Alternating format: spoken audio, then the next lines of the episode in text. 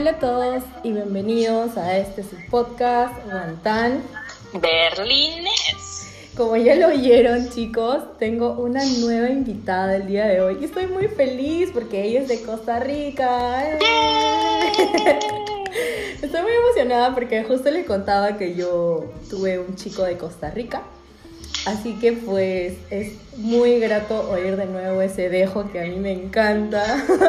a mí y a muchas amigas les encanta el dejo tico. Así les dicen tico, ¿verdad? Sí, sí, ticos, ticos. Así que pues nada, el día de hoy Jocelyn nos está acompañando. Ella es una costarricense viviendo en Holanda y nos va a contar cómo fue su proceso de adaptación, cómo es que se logró ir para allá. Y como siempre les digo, chicos, vayan por su tacita de té, una tacita de café, pónganse muy cómodos y vamos a empezar. Bueno, yo bienvenida. Yeah, no, bienvenida. No, tú sabes que estoy muy feliz de, de tenerte aquí en el podcast. Y también estoy muy intrigada porque no solo tengo invitados de Berlín, sino también de otros países. Y es muy, muy chévere conocer cómo es la historia de cada uno de ustedes en diferentes países de Europa. Entonces, para mí es como, wow, ah, voy, voy recolectando bastantes historias y, ah, y, mis emociones se van como, ah, qué chévere que la mayoría pues compartamos al menos una experiencia en conjunto. Entonces, nada, cuéntanos cómo fue que te fuiste a vivir a Holanda, qué te motivó a tomar esa decisión. Y pues Holanda, tanto como país como idioma, no es fácil. Así que cuéntanos, cuéntanos, cuéntanos por favor. Uy, Lara, es que por dónde comienzo. A ver, eh, sí, no, no fue una decisión sencilla, definitivamente. Eh, pero tenía una razón fuerte detrás y era que teníamos la conexión con Holanda por mi esposo. Él tiene, él tiene pues su pasaporte holandés, su mamá es holandés y, él tiene ambas nacionalidades, es tico holandés. Ah, Así que por ahí, eh, cuando tuvimos al chiquitín, eh, hace ya casi tres años, empezamos a hablar de esta posibilidad. Dijimos, bueno, cuando el enano esté un poquito más grande, podríamos valorar irnos a Europa por la cultura, etc. Y fue como una idea que, que nació en ese momento, justo nació con, con, con el enano, pero eh, quedó ahí en pausa, no lo hablamos más, hasta hace ya un poquito más de un año que ya dijimos, no, ya es hora de tomar acción eh, ya yo estaba un poco cansada de mi posición eh, en ese momento en Costa Rica, de mi trabajo en Costa Rica, así que dijimos, bueno, si, si, si, están dando estas dos cosas, el chiquitín ya no está tan chiquitín, ya, ya empieza a hablar, ya empieza a socializar, y vos ya estás un poco cansada de tu actual trabajo, así que si queremos mudarnos, este es el momento. Lo que no sabíamos era que venía una pandemia. Eso fue en el 2019, a finales del 2019 que tomamos Ha sido ahorita, ahorita, sí, claro. Claro, fue ahorita. Lo que no sabíamos era eso, no contábamos con el, con el pequeño gran detalle que venía eh, una pandemia a nivel mundial y que y pues nada, que se iba a venir todo este rollo encima, pero, pero por ahí fue que nació. Ah, ok. Tu hijita ahorita tiene tres añitos. Ya casi, ya casi. Digamos que este año los cumple. O sea, básicamente eh, la decisión fue sobre todo por el pequeño, por tu hijito. Sí, el, el, el, digamos que era, era una decisión familiar. Definitivamente yo tenía ganas de, de, vivir esta experiencia expat, por decirlo de alguna manera pero el gran motor detrás, eh, eh, o, el, que el que nos ponía el calendario, era el enano, que decía, bueno, ya el enano empieza a hablar, ya el enano empieza a, socializar y si hay un momento para hacerlo es ahorita, para que ambos idiomas eh, los pueda desarrollar de una manera sencilla, porque como decías vos, el, holandés ya por sí solo es un reto.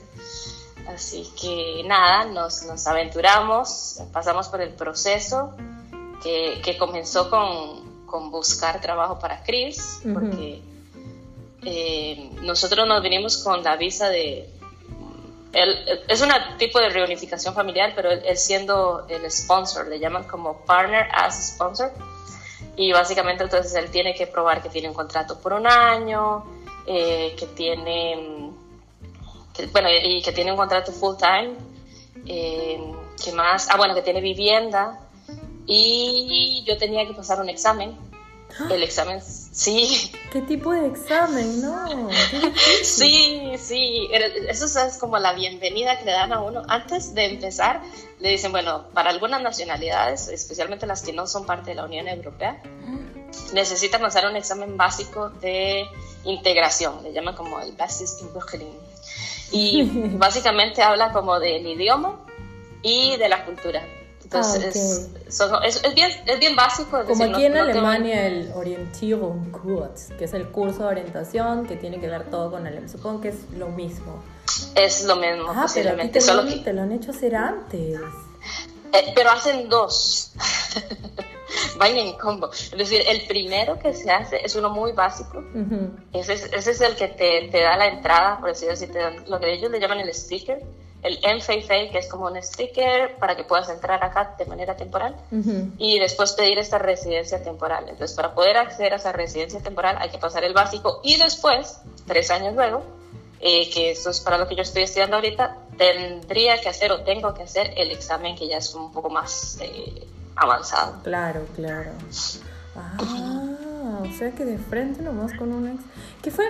Quiero saber, ¿qué fue lo primero que se te vino a la mente al tú pensar en Holanda? Porque es totalmente diferente a pues donde nosotros ahí vivimos, países tropicales, bastante solcito. Sí, sí, es cierto, es cierto. Ya yo había tenido la oportunidad de venir acá varias veces por turismo, conocer familia de Cris eh, y turistear, turistear la verdad.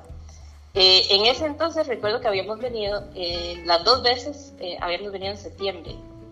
Entonces tenía una idea de, las personas, de, su forma de ser, ya sabía que eran bastante directos, que es algo bien famoso de los holandeses, pero no conocía el país completo porque solo había estado en otoño. Es que una cosa es vacaciones y otra cosa es que vivas.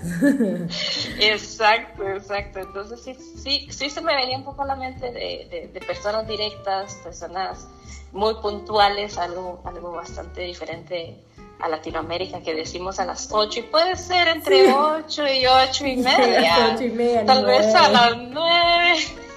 Eso le llaman ahora tica, no sé si Perú lo usan. O algo tan espontáneo como, oye, ¿qué estás haciendo? Voy, voy a tu casa, unas chelas, unas birras. unas, birras. Pero bueno, yo sé que acá, eh, ya yo sabía que acá no, no, era algo muy común, que acá se habla de una agenda y no te puedes aparecer en la casa de alguien así nomás. que eso, eso sí fue, eso es bueno los choques culturales. La primera vez, las primeras veces que vine acá. Entonces, por lo menos ya venía advertida. Pero, ¿cuáles han sido tus choques culturales más fuertes? Uf, yo creo que eso, lo, que, lo directos que son, porque realmente los latinos y en general siento yo que nos gusta dar muchas vueltas antes de tirar una verdad muy directa. Sí, es como, oye, mira, eh, la verdad es que como ir, ir, maquillando un poquito, suavizando el asunto, pero acá es ¡pum! de frente, sin asco, sin pena, sin nada, así te duela. Y para ellos es como normal, ¿ah? súper normal. Y tú estás por dentro como, oh, mi corazón. ¿De qué me está hablando? ¿Por qué me trata así? ¿Qué me he hecho? No, eso, ese es el, choque más fuerte. Y sin embargo, eh, no creas que me terminó gustando, porque siento que que por lo menos tengo una verdad directa ahí. y es más rápido, ¿no? Te, te ahorras tiempo, te ahorras tiempo. Pero eso es, otra, eso es uno de los segundos choques culturales. Acá el tiempo es súper importante. Como que el tiempo, eh, ellos les gusta ser prácticos y les gusta ser como eficientes en todo. Eh, y yo pienso que es parte de esa cultura de, a diferencia de otros países donde el tema es super workaholic, acá valoran mucho su tiempo para esparcimiento, no solo para trabajo. Entonces, creo que ahí van como de la mano. Oye, ahorita que me estás diciendo todo esto, Holanda y Alemania se parecen bastante, ¿ah? ¿Ah, sí? Sí, porque igual, o sea, las cosas que me estás contando, y no solo, y no solo en esto, sino también que el idioma, creo que ahí es Dutch. A ver, dímelo tú cómo se dice, pero acá es Deutsch, y allá cómo se dice. Aquí le, en, en, en, holandés se llama Netherlands. Ya, ya, pero el idioma que hablan es, creo, Dutch. Ajá. Algo en inglés sería Dutch, ah. pero en, en, holandés se dice Netherlands y el país es Nederland, si la es. Ah, es curioso. Ah, sí, porque recuerdo, mira, te cuento una anécdota chiquita y se las cuento a todos ustedes que me están oyendo. Mi amiga Fiorella, Fiorella que tú conoces a la Ah, sí. Ella cuando vino a Berlín con su novio, que es holandés, estábamos en una conversación, en una cena que tuvimos para darle bienvenida a ellos y todo. Y él y yo pues solamente hablábamos en alemán, porque pues yo inglés, ahorita mi cabeza solo puede hablar alemán, ni japonés, ni inglés, nada, nada, nada. Entonces yo le dije, ya, tú estás, él me dijo que había aprendido alemán en el, en el colegio allá en Holanda y que estábamos casi al mismo nivel, entonces yo, ah, dije, bueno. Y en una de esas le digo, ya, pero ¿cómo, cómo se llama? ¿Cómo se dice? O sea, hacia aquí el, el alemán es Deutsch ¿cómo se dice pues tu idioma? Y él me dijo como Dutch, algo así, yo, no, tu idioma. Y me dijo como cinco veces y de ahí no recuerdo quién, ah, creo que el, novio alemán de mi otra amiga me dijo, no, no, no te está diciendo Deutsch, te está diciendo que habla holandés, pero se dice así Deutsch. Y yo, ah, disculpa, y estaba como súper avergonzada. Porque fue muy gracioso porque yo estaba como, no, otra, y estaba un poco que había tomado unas cuantas birras y estaba peor, más densa de otra vez. No, ese no.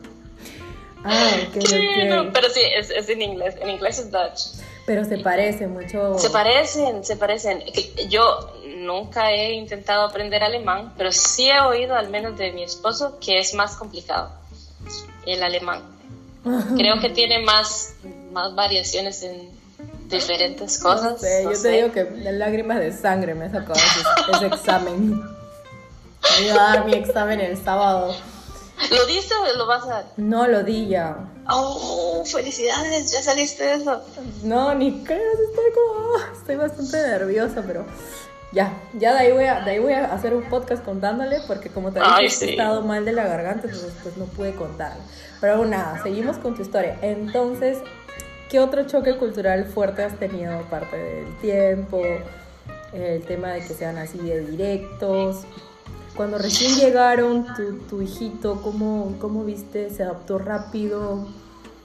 Uf, a él le fue maravillosamente. También tuvimos mucha suerte porque el daycare de acá tenía un par de, de, de profesoras o de maestras que eran real, que son realmente muy dedicadas Así que eh, ellas realmente se notó que daban la milla extra porque él se integrara. Ay, qué bonito. No, no, en serio, que te digo, fue increíble. Y yo, y yo siento que eso también le ayudó mucho con el idioma, eso que te decía que, que en menos de seis meses ya él habla perfecto holandés y que en su cabecita hace la, la traducción súper rápido. Eso yo no se lo acredito solo al trabajo que hemos hecho en casa, sino también a ellas, porque se notó que querían integrarlo. No era solo que llegó uno nuevo y pues venga. No, no, no, ellas dedicaron tiempo a integrarlo y, para mí fue bastante bonito. ¿Y tu, tu esposo también habla holandés? Sí, sí, sí, sí. Él vivió acá desde los 13 años, cuando, bueno, la mamá se los trajo a él y al hermano a los 13 años. Y estuvo acá en el colegio, en la universidad, incluso trabajó un par de años. Y creo que fueron a los 27 que regresó a Costa Rica y en ese mismo año nos conocimos, era, así que allá no, quedó. Era tu destino. Ay, sí.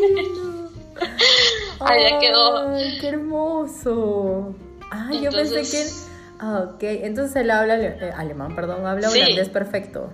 Sí, sí, sí, sí, él pone Entonces tienes ahí un nativo para que pues te ayude, porque no hay nada mejor que cuando tienes a alguien nativo para que ahí practiques y practiques y le des y le des.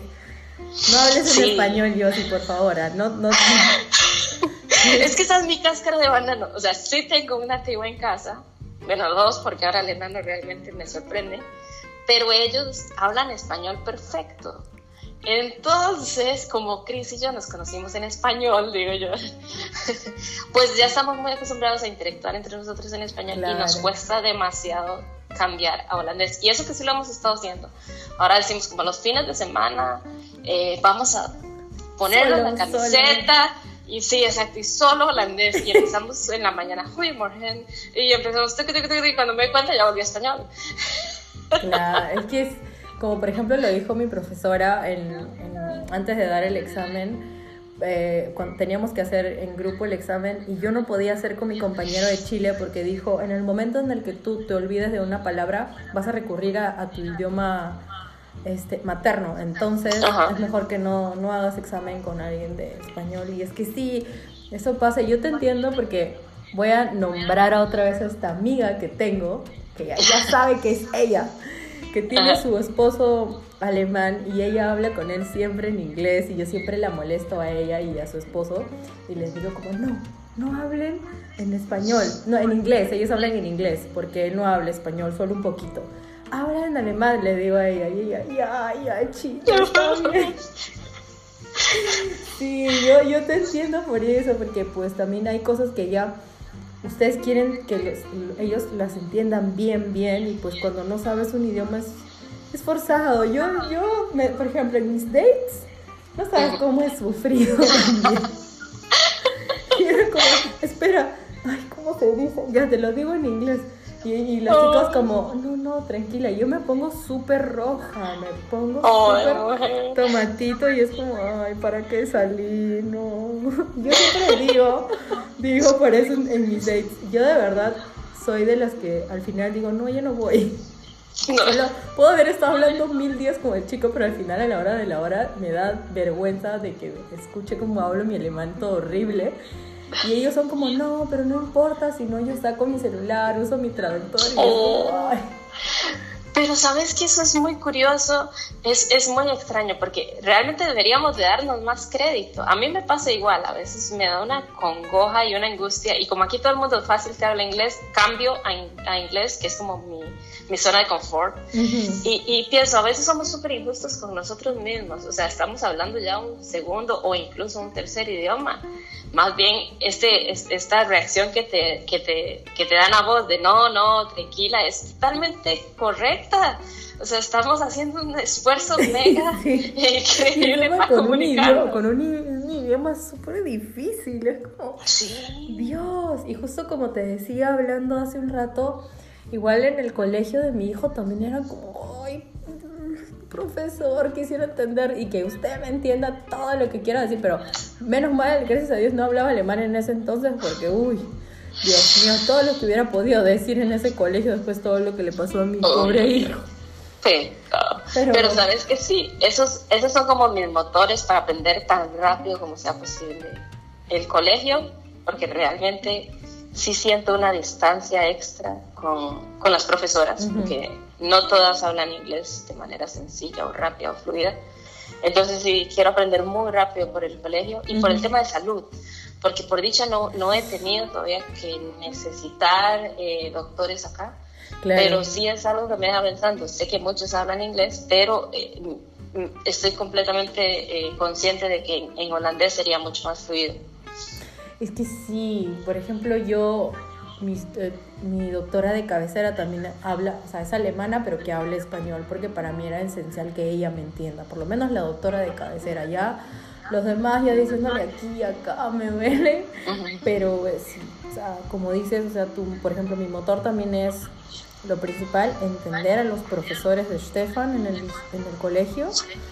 Y lo segundo, pues yo poder desenvolverme bien y cualquier cosa, porque ya me han tratado mal. No sé si a ti te ha pasado que te han tratado mal en algún lado, pero a mí sí me han tocado señoras bien malhumoradas, así como, ay, no sabes alemán, ya, toma, toma, agarra tu voucher y vete. Ay, no, me muero. Sí. no, no, por dicha a la fecha no me ha tocado, pero por eso que te digo, la única experiencia que tenemos es en este daycare que nos han tratado maravillosamente. Ay, qué bueno, qué suerte. Y cuéntame cómo, cómo, o sea, cuando llegaste a los cuantos días, semanas, no, no creo que semanas, supongo que días, te fuiste solita a comprar algo. Oh, pero no pues mi café, mi café, mi café, esa, esa historia es la que siempre cuento en los cafecitos. Pues llegué a pedir un café con una llena así valiente, como dice, llena de valor y de autoconfianza y dije, no voy a pedirme mi café en holandés y lo dije con tanta seguridad que yo dije, me tiene que entender. Yo le dije, eh, mevrouw, en suerte coffee, please. Y la maestra me queda viendo como, ¿de qué me está hablando? Eso es lo peor, cuando tú te bajan todo el yo puedo, yo sé, sí, ya todo puedo. Y yo, ¿cómo, cómo, cómo? Pero lo dije perfecto, así eso no. Y la chavala se me queda viendo así como, ¿de qué me están hablando? Y yo se lo repito, eh, eh, eh es un coffee, Bueno, la, la, la, chica no me tuvo paciencia y realmente tal vez no estaba en su mejor día, pero entonces le pidió a un chico que también estaba ahí en la cafetería que vino que me atendiera y yo me sentí chiquita yo. Pero ¿por qué no te entendió si lo dijiste bien? Es que ah, según yo, ah, según yo, capaz no, ah, ¿verdad?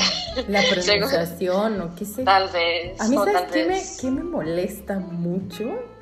Me molesta mucho cuando yo voy a hablar en alemán y me hablan en inglés. Es como, sí, ¿por qué, señor? Déjenme, o sea, por favor, ayúdenme. Estoy intentando. déjenme ser, déjenme ser.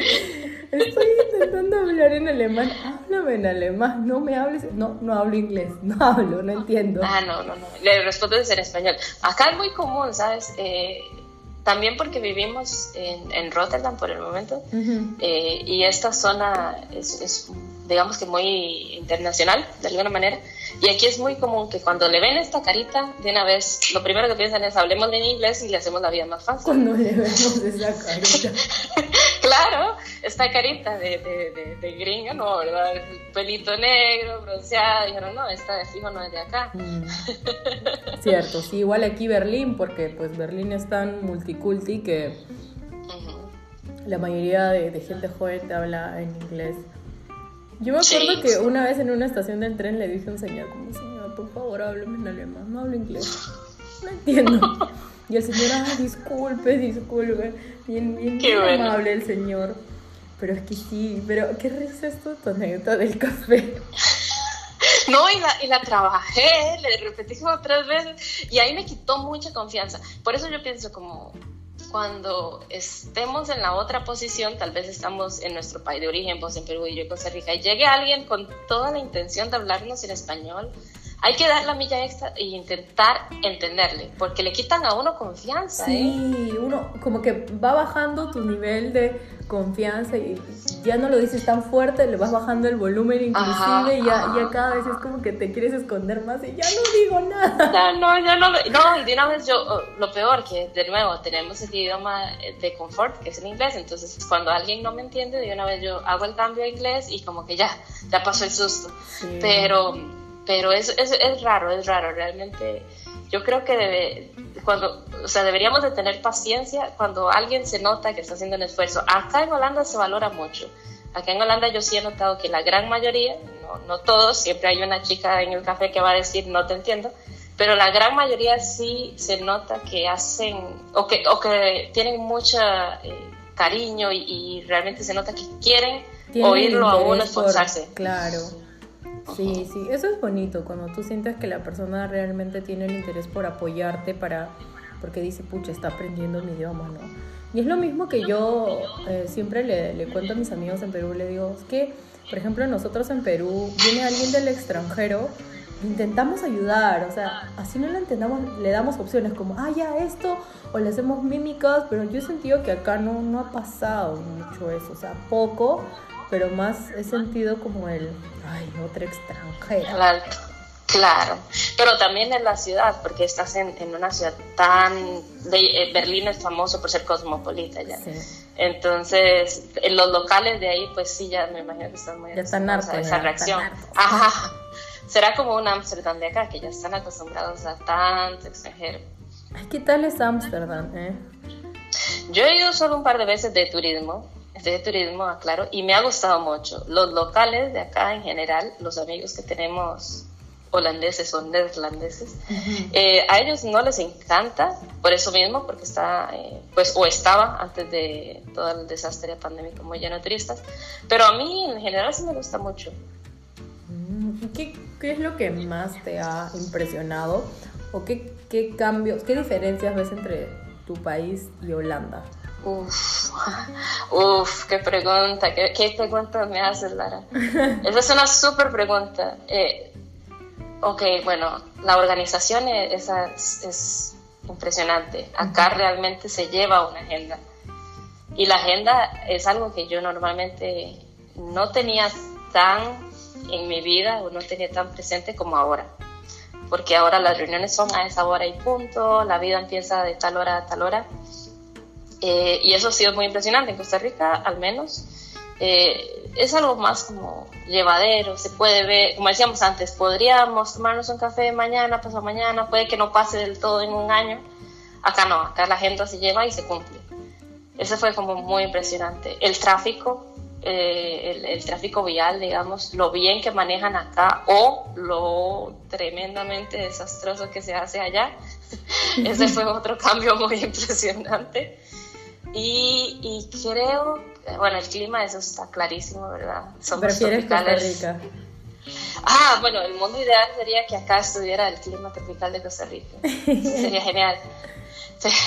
Pero ya que no se puede, por Costa Rica por lo menos, aunque sea en verano, esperemos que pronto podamos viajar. Ay, qué lindo Rica. Algún día conoceré. Ay, sí. Ay, Lara, que. Clima tropical. Ahorita que acabas de decir el clima tropical, de frente se me viene a la mente Ay, las fotos que vi de la casa de, este ex chico y era como hermoso en un lugar lleno de, vegetación y yo Ay, sí. día espero conocer Costa Rica. Costa Rica. Y sí, ve que si vas nos avisas y te ayudamos a organizar el viajecito, porque realmente Costa Rica tiene mucho que ofrecer. Es un lugar lindo. A mí digamos, tal vez debe debo de tener también ahí el patriotismo, pero a mí se me hace que es un país que ofrece muchísimo.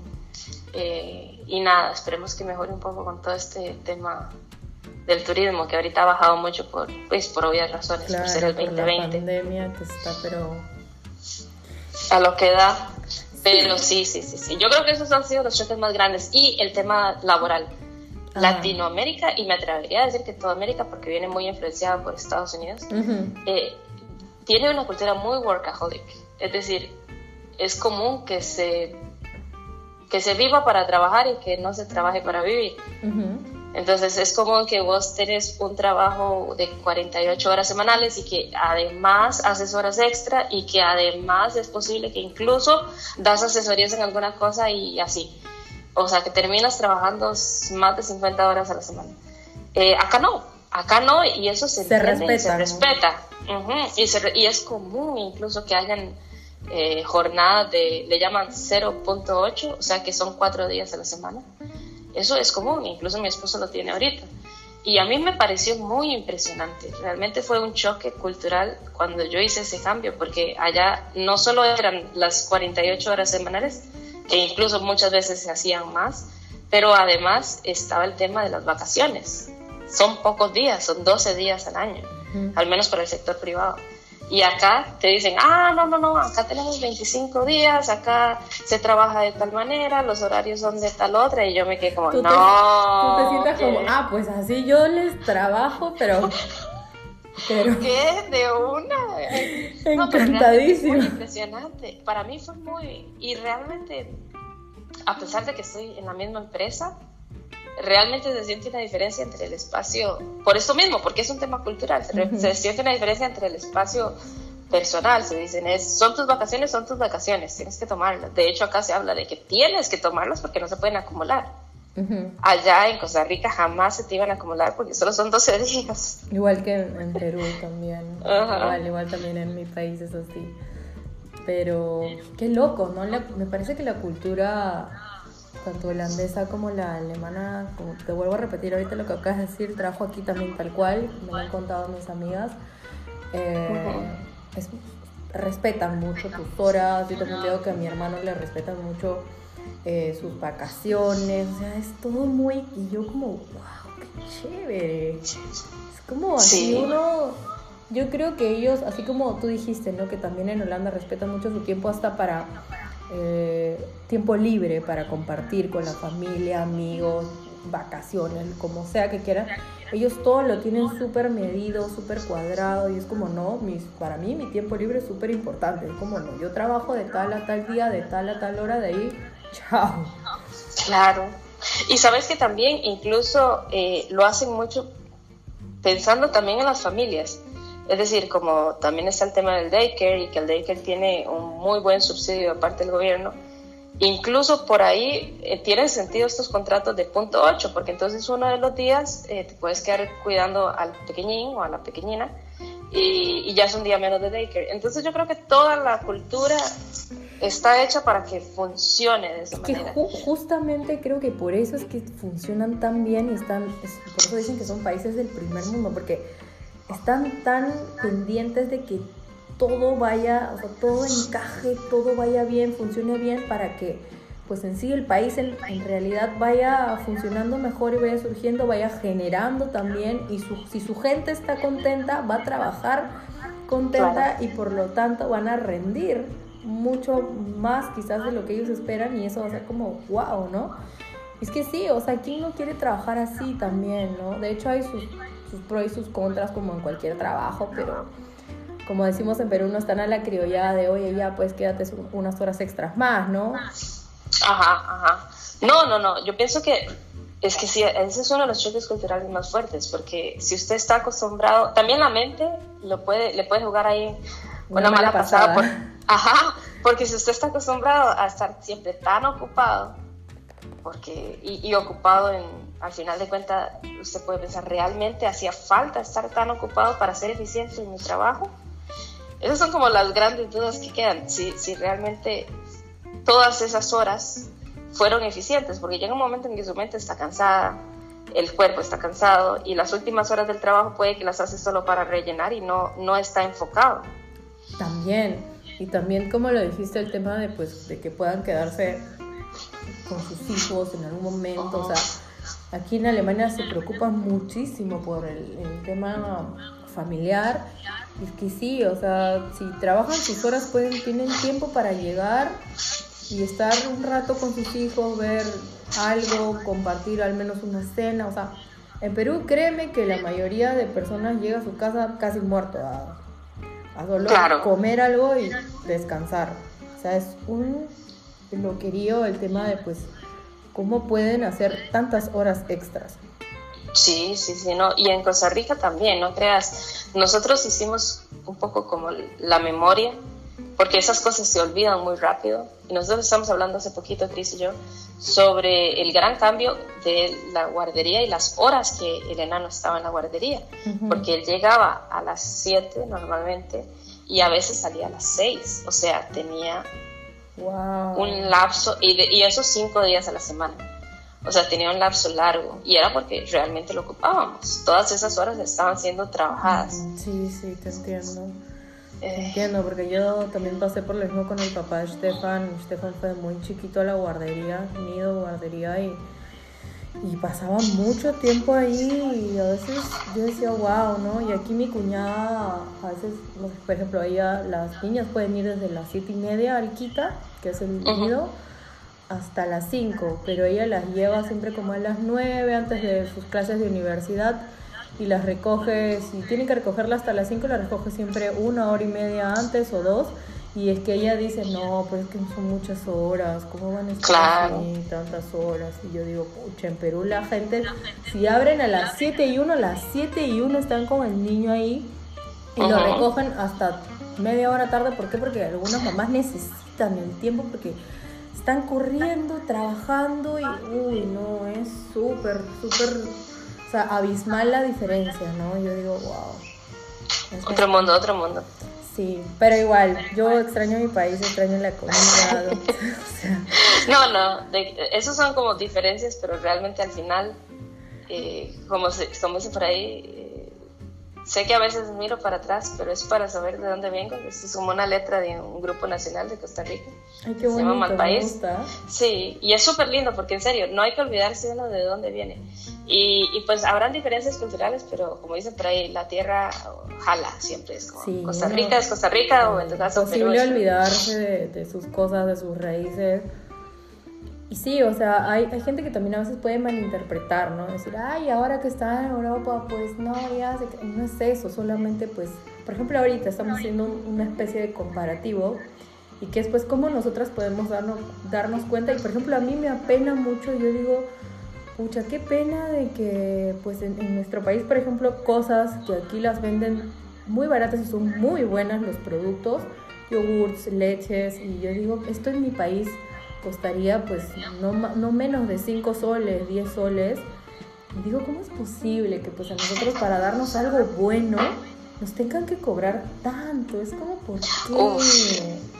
No, esos, esos cambios ya yo dejé de hacerlos porque realmente era doloroso cada vez. Sí, eso, es doloroso. Yo me acabo de acordar porque al principio también era así, mi hermano me decía así, o sea, se te va a tener que ir eso porque siempre vas a estar sufriendo diciendo, pucha, que esto, pero ¿cómo va a ser? Y yo sufría ahí, y decía, mm, me estoy comiendo esto, pero allá podría ser. Allá es igual, allá es igual. De hecho, Perú y Costa Rica andaban parecidos en supermercados, yo creo. Y sí se siente, se siente el cambio. El, el súper más que todo, porque acá, ese es otro de los cambios, que acá la vivienda, eh, los servicios básicos como electricidad, etcétera, esos son más caros. Eso sí. se siente una gran diferencia.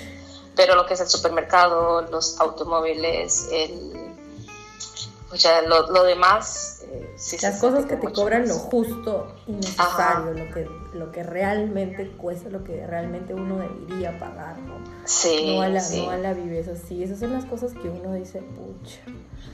Exacto. Eso es lo que me, me ancla, uno dice, esto es lo que yo regreso a mi país, pero, pero a visitar, ¿no? A visitar. Sí, bueno, yo, nosotros pues en ese sentido no sabríamos, la verdad. Siempre, sí empezamos acá un poco precavidos, sabiendo que podrían haber choques culturales muy fuertes que tal vez no superábamos, pero ahora que ya estamos más cómodos, que realmente nos gusta lo que estamos viviendo, pensamos, bueno, parece que la estadía va a ser un poco, un poco más segura y más a largo plazo.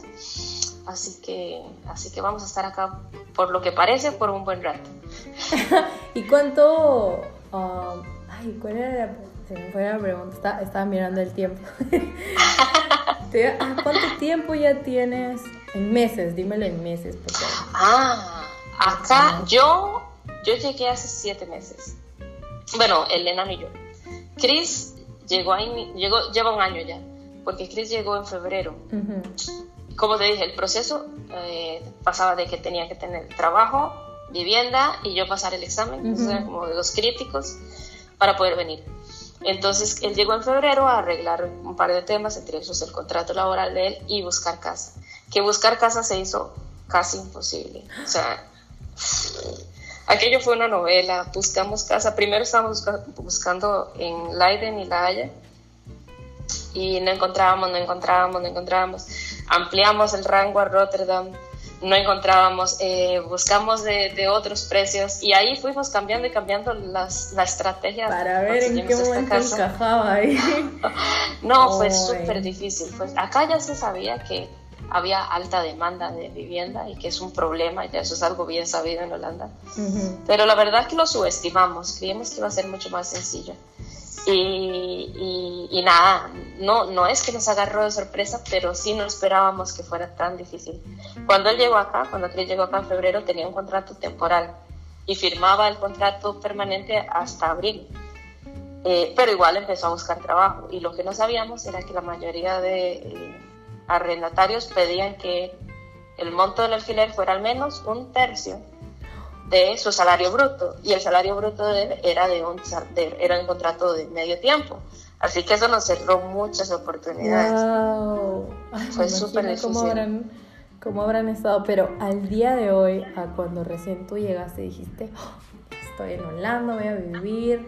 O sea, ¿tu pensamiento ha cambiado de todas maneras abismalmente o no? Sí, sí, sí, definitivamente sí. Cuando nosotros, cuando yo llegué en mayo, yo llegué no, yo llegué en julio. Se suponía que llegaba en mayo, pero no se pudo porque pasó la pandemia, eh, se cerraron las embajadas, eh, los vuelos se cancelaron, las fronteras se cerraron, en fin, aquello fue un desastre. Y para nosotros fue un choque emocional muy fuerte. Y así, eh, te digo, Lara, que fue algo fuerte para la familia, mm. para ambos, para ambos porque hubo un momento en el que nosotros nos, nos quebramos, así dijimos, ¿qué pasa si no podemos volar este año? Y fue muy duro, fue muy duro. Entonces esos primeros meses, cuando por fin las embajadas abrieron, cuando por fin hubo un vuelo de repatriación de las tantas aerolíneas, porque tuvimos vuelos en cuatro aerolíneas. Así desesperados estábamos. Teníamos con Iberia, con KLM y con otras dos más. Y, y cuando ya por fin abrieron las embajadas y me pudieron entregar mi pasaporte, cuando ya por fin pudimos volar, esos primeros meses, la verdad que los tuvimos solo de agradecimiento. Yo no siento que fueran de adaptación. O sea, yo, yo creo que de julio tal vez hasta septiembre estuvimos viviendo por puro agradecimiento. Y cada vez que pensábamos en algo que veíamos afuera, decíamos, estamos juntos. O sea, no importa nada, así en serio. Eh, ver al enano volver a, encontrarse con, con Chris después de tantos meses, eh, no tiene, o sea, no hay, no hay explicación para, para lo que se sintió, para lo que yo sentía de poder entregarle de nuevo a su hijo. Qué eh, no. ¿Cuánto tiempo estuvieron separados? Estuvimos de febrero a julio, sí, de febrero a julio. Hoy habrán sido unos meses bastante difíciles para ambos, pero me imagino la emoción de, de cuando ya tú llegaste con Elena, no debe haber sido muy bonito. Fueron muy difíciles, por eso te digo, yo siento que sí, mi, mi visión ha cambiado mucho, porque por fin, ahora, este año, siento que estoy viviendo el proceso de adaptación más normal. Tal vez de, de, ah. diciembre, que ya pasamos las fiestas, que ya pasó el trauma de haber estado en esta situación siento que ya de diciembre para acá ya, ya sé lo que es estar en proceso de adaptación. Y tú estás... Pero eso es Estás, perdón, estás... No, mejor termina tu idea. Porque... no, no, pero esos primeros meses fueron, fueron más de shock y de, y de agradecimiento que de aceptación. Claro. ¿Y el idioma lo estás aprendiendo en una escuela o tú sola? Ah, okay. Ah, sí, no, por ahorita estoy en escuela. Eh, de hecho, la escuela es en línea ellos tienen clases presenciales en Rotterdam y en una ciudad que se llama Eindhoven, pero ahorita pues con todo lo de la pandemia y que todo está cerrado, las tienen en línea. Y me, me ha ido bien, siento que sí me gusta. Tal vez el hecho de que son grupales le da mucha interacción. Eso sí siento que son... Porque yo mis clases pues, en línea no. No, es, es lo que te iba a decir. Lo que sí siento es que son más lentas. Entonces, es una por otra, sí, si me da la posibilidad de tener las clases, porque es la única opción ahorita, no, no tengo chance de ir a la academia, pero sí las siento muy lentas, de que es como una por otra. Bueno, pero a nada, ¿no? A nada, no es a nada, no a nada, a nada. Sí, realmente básico aprender el idioma del lugar, porque va a llegar un momento en el que pues tú solita tengas que solucionar temas del colegio de tu hijo, cosas tuyas y, vas a decir no, yo, yo, yo, he podido hacerlo sola, lo he logrado, no importa, hablo mi holandés básico, pero ahí estoy, ahí. Mi holandés machicado. Justo un amigo que vive en Alemania me decía lo mismo, me decía, mujer, aprenda tan pronto como pueda. Es más, aprenda de ahorita que está en Costa Rica, cuando estaba yo allá. Y yo le decía, pero ¿por qué vos crees que sea tan duro si mucha gente habla inglés? Y entonces él me hizo el ejemplo de, estoy sufriendo porque intento leer el contrato del teléfono y no puedo. el contrato del celular. Y yo, mira, no lo había pensado, contratos de celular, contratos de servicios eléctricos, todo eso vendrá en el país, en el idioma del país, digamos. Sí, es es muy, muy básico aprender de la forma que sea, porque si no estamos realmente fregadas, estamos en una, nos encontramos en una situación en la que estamos como, así me ha pasado que digo, ¿qué hago? ¿A quién le voy a pedir ayuda? No quiero molestar a mi cuñada, no quiero molestar a tal amiga. Y pues a uno así nomás no le gusta estar molestando, pero sobre todo por, por los niños, ¿no? Por los hijos, unos que dicen, no, yo como sea, pero, pero ahí. Tan pronto como sea posible, ya. Si se puede, hoy mismo. Ocupo el chip, ocupo el chip ahí holandés. Sí, ¿qué, más uno quisiera, no? Que uno se puede insertar ahí un chip y de pum, de frente. Sería maravilloso. Sería increíble. Pero bueno, para cerrar el podcast, con porque igual, chicos, desde ahorita les digo, y acá con Josie presente, como ella tiene poquito tiempo en Holanda, de acá en vamos a darle un año, quizás menos, para que agarre más experiencia y nos cuente qué tal le ha ido después de tanto tiempo su proceso de adaptación, así pero bien, bien warrior, bien fuerte. Pero nada, eh, ¿qué mensaje pues le quisieras dar a toda la gente que está pues indecisa de viajar a Holanda? Digamos que no hay COVID. Pongamos que no hay COVID en un mundo utópico, eh, yo les diría eh, que se organicen, que se involucren bastante con la cultura y que lo hagan. Si realmente lo quieren hacer, hay formas. Siempre habrá alguna visa de trabajo, alguna visa, si es una visa de pareja, o siempre hay maneras. Así que se organicen, que analicen si realmente quieren dar el paso y que no tengan miedo, que habemos muchos en estos y que no se detengan solo por los miedos. ¿Y cuál sería, cuál es una frase típica de Costa Rica? Ah, pues pura vida, esa es la más clásica. que vivan, que vivan una ley muy pura vida ahí. Me encanta, sí, me encanta cuando dicen Claro, pura vida es todo, pura vida es una forma, una forma de saludar, es una forma, eh, se usa para millones de cosas, pero yo creo que es un estilo de vida también, así que que nada, que vivan una vida así bien pura vida. Ay, qué lindo. bueno, amigos, ya nos vamos a despedir aquí en el podcast, pero antes quería contarles que Yossi tiene también una cuenta de Instagram que se llama Empezar en Holanda. Empezar en Holanda. Y es muy chévere, así que pásense a verla, igual en la descripción de la foto que voy a colgar eh, cuando cuelgue este podcast Voy a etiquetar eh, el Instagram de Yossi, de empezar en Holanda, y ahí pueden visitar, darle su checadita, su ojeadita, no sé cómo lo dicen ustedes en sus países, una miradita. Y les va a gustar mucho porque ella siempre está haciendo bastantes live con muchas personas, ¿cierto? Sí, sí. Entonces está muy, muy entretenido.